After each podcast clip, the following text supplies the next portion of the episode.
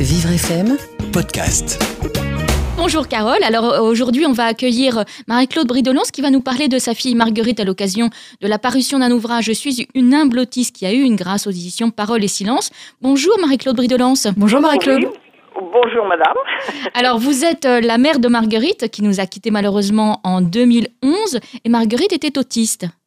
Exactement. Elle est née au mois de décembre 82 et on s'en est aperçu au bout de, de, de 15-16 mois. Voilà. Et elle a, bon, comme tous les autistes, elle avait euh, des difficultés à, à, communiquer et quand elle n'était pas contente, eh bien, elle se, elle s'énervait, elle était violente, elle tirait les cheveux, elle avait des stéréotypes.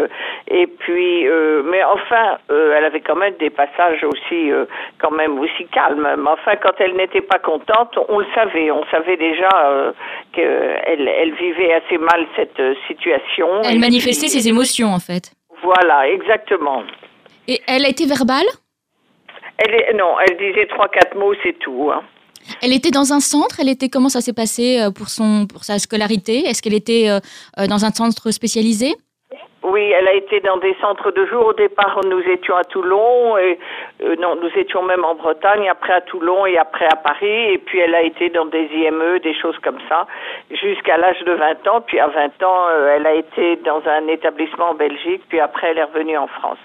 Voilà. Alors donc ces troubles se manifestaient, vous l'avez dit, euh, de façon assez violente quand elle ne se sentait pas bien. Comment vous communiquiez avec Marguerite? Alors, je, on, nous communiquions, c'est-à-dire que je faisais, je faisais des dessins et je lui montrais. Et puis je lui tenais la main et elle me montrait ce qu'elle voulait.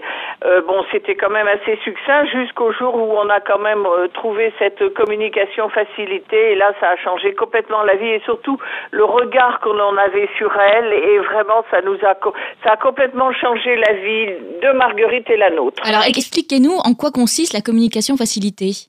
Alors, la communication facilitée, c'est une méthode qui est donc venue d'Australie. Au départ, elle était, euh, elle était surtout dans des centres pour parkinsoniens, c'est-à-dire des personnes qui, qui étaient devenues mutiques mais qui autrefois parlaient. Et alors, on soutient la main de la, de, de, la personne en donnant une petite impulsion vers l'arrière et on dirige le doigt que l'on soutient vers les touches du clavier. Alors, ça paraît simple, mais euh, ça demande toute une, toute une technique et un apprentissage. Voilà. Et selon un professeur allemand spécialisé sur l'activité cérébrale, exactement, c'est la personne facilitée enregistre ses émotions avec son cerveau droit et ses émotions, ça c'est le côté technique, étaient, euh, étaient mises en forme et retraduites par son partenaire, c'est-à-dire le facilitant, la avec son cerveau gauche. Ainsi, le fond de la pensée et les émotions du facilité est mis en forme par le facilitant et ce qui et ce qui explique, si vous voulez, qu'elle était capable de mettre en forme des mots avec les, les, les accords et le voilà, la, ce qui règle la question de la grammaire et du, du, vocabulaire. Alors ça paraît un peu compliqué comme ça, mais bon, quand on le voit, on, on comprend assez vite. Et combien de temps vous a-t-il fallu pour, pour apprendre vous-même et, et pour lui apprendre cette méthode? Un peu moi-même, mais je n'ai pas réussi à le faire avec Marguerite parce qu'elle me disait tu attends tellement trop de moi que ça me bloque. Alors donc ce, sont des orthophonistes en fait qui, qui utilisent cette méthode si vous voulez, elle allait à la catéchèse, donc à Saint-Léon. Avec... Vous êtes Caroline ou vous êtes Anne-Lise? Je suis Anne-Lise. Ah voilà, Carole est à côté de moi. Je suis à côté. Donc, euh, si vous voulez, euh, bon, Marguerite a bien connu Manon, et euh, mais au départ, c'était à, Saint-Léon, et il y avait donc une orthophoniste et l'orthophoniste s'occupait des enfants. On faisait les cours par des groupes de trois.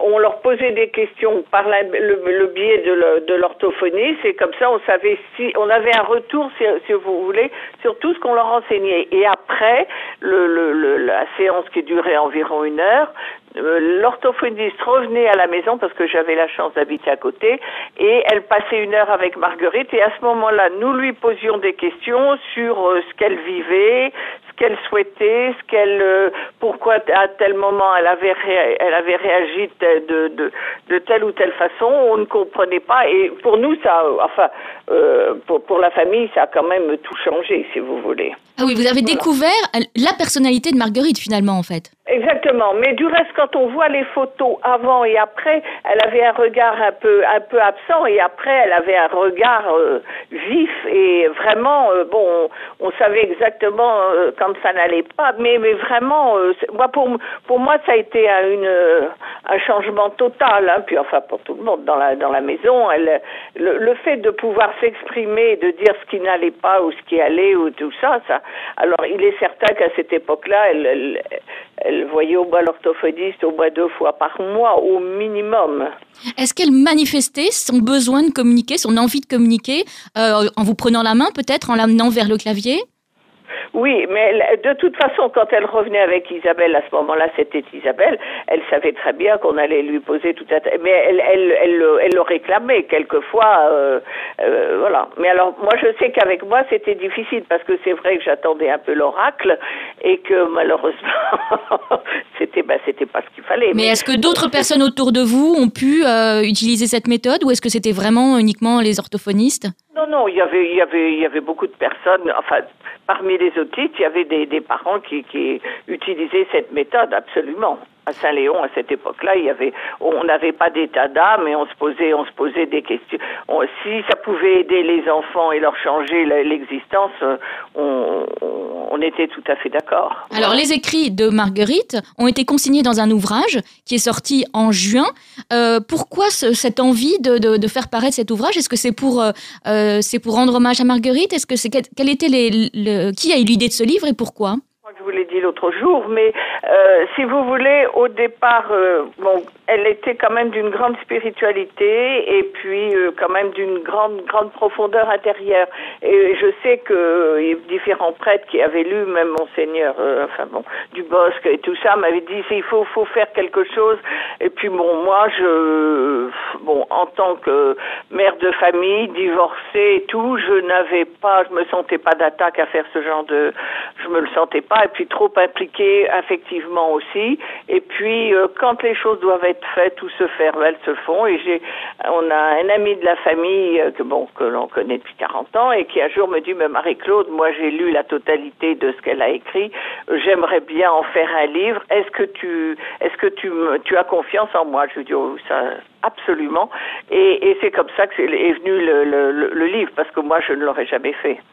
Écoutez, merci beaucoup Marie-Claude Bridelance d'avoir euh, été avec nous ce matin sur l'antenne de Vivre FM. Je rappelle le titre du livre de Marguerite. Je suis une humble autiste qui a eu la grâce aux éditions Parole et Silence. Bonne journée, merci beaucoup. Merci Marie-Claude. Au revoir madame. Merci. Au revoir. Euh, merci Alice Farquhar. Donc on vous retrouve euh, la semaine prochaine. Absolument, avec plaisir. À bientôt. Vivre FM, podcast.